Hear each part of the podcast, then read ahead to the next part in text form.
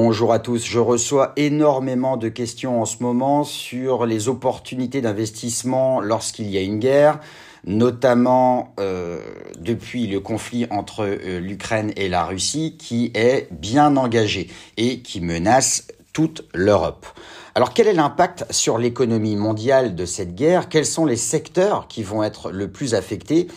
Quels sont les secteurs refuges quand il y a une guerre? Alors traditionnellement, une période guerrière est propice au risque, donc propice à l'investissement en action, alors qu'il est préférable de vendre quand sonne l'armistice. Une chose est sûre, il n'y aura pas que Courchevel et la Riviera qui vont pâtir du feulement du rouble des oligarques sur les pistes enneigées et des plages bleutées de la côte d'Azur. Je suis Bertrand Dubourg, je suis rédacteur web économique et je suis très heureux de vous retrouver aujourd'hui pour ce podcast dédié à l'investissement en période de guerre. Alors quelles sont les conséquences de la guerre sur la bourse? Les indices européens ont lourdement chuté au départ, le CAC 40 et le DAX en ont fait les frais tout de suite. La bourse de Moscou, elle, a chuté de 40% en une seule journée. En revanche, les indices américains n'ont pas faibli. Le Nasdaq a même gagné 3% en une seule journée. L'Occident a adopté des sanctions très dures vis-à-vis euh, de Moscou en excluant de nombreuses banques russes de la plateforme interbancaire SWIFT. Cette mise à l'écart du système SWIFT peut entraîner une crise énergétique avec une explosion du prix du gaz et du pétrole. Il est donc probable que les capitaux vont fuir vers les marchés américains avec un réarmement consubstantiel de l'Europe. Il faut acheter au son du canon et vendre au son du clairon. Nathan Mayer Rothschild. Alors c'est un adage qui est plutôt pas mal et qui s'avère vrai en fait lorsqu'on étudie toutes les guerres passées. Les secteurs qui vont être touchés par la guerre Russie-Ukraine. Alors l'Europe est dépendante de l'énergie russe et de son gaz acheminé par des gazoducs. C'est le cas de l'Allemagne et de l'Italie notamment.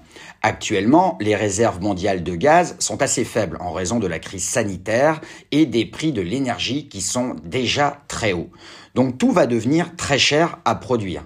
Les pénuries vont entraîner une augmentation du prix des céréales à l'achat. Dans quelques semaines, les prix des pâtes, de l'huile de palme et de la viande vont certainement devenir plus chers eux aussi.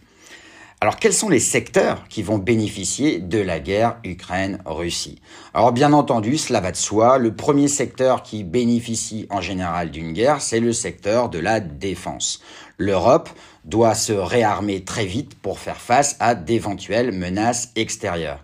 Les valeurs qui seront à privilégier dans son secteur seront donc Thales, Lockheed Martin ou encore Northrop Grumman. Certes, Thales, pour sa partie défense, dépend de l'augmentation des budgets européens, mais ceux-ci sont tous en hausse, que ce soit en France, au Canada, au Royaume-Uni et dans la très pacifique Allemagne. Les sujets de discorde s'accroissent dans le monde et l'Occident veut désormais pouvoir se protéger. La sécurité constitue un socle pour toute démocratie. Les bruits de bottes vont peut-être enterrer pour un temps le champ des cigales des critères ESG et ISR, un obus n'étant pas très labellisé ISR en général.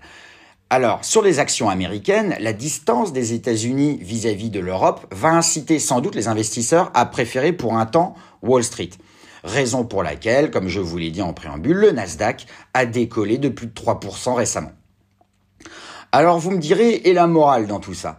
Eh bien les marchés financiers n'en ont cure des ravages de la guerre. Ainsi, au début de la Seconde Guerre mondiale en 1939 jusqu'à la fin en 1945, l'indice Dow Jones a augmenté de 50%. Machiavel n'aurait pas dit mieux. Lors de la Première Guerre mondiale, de 1914 à 1918, l'indice américain avait gagné un total de plus 43%, soit une rentabilité annuelle de plus 8%. Pour finir, si vous avez encore besoin d'un autre exemple, pendant la guerre du Vietnam, en 1973, à la date, à la fin du conflit, le marché avait surperformé encore de plus 43%.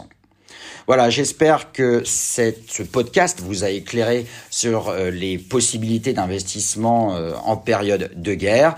Je vous dis à très bientôt pour un nouveau podcast. J'ai été très heureux de vous retrouver aujourd'hui et je vous donne rendez-vous sur mon site www.rédactionfinancière.com et notamment sur mon blog pour être au courant de toute l'actualité liée à la gestion de patrimoine, au fintech, aux crypto-monnaies et à la finance en général.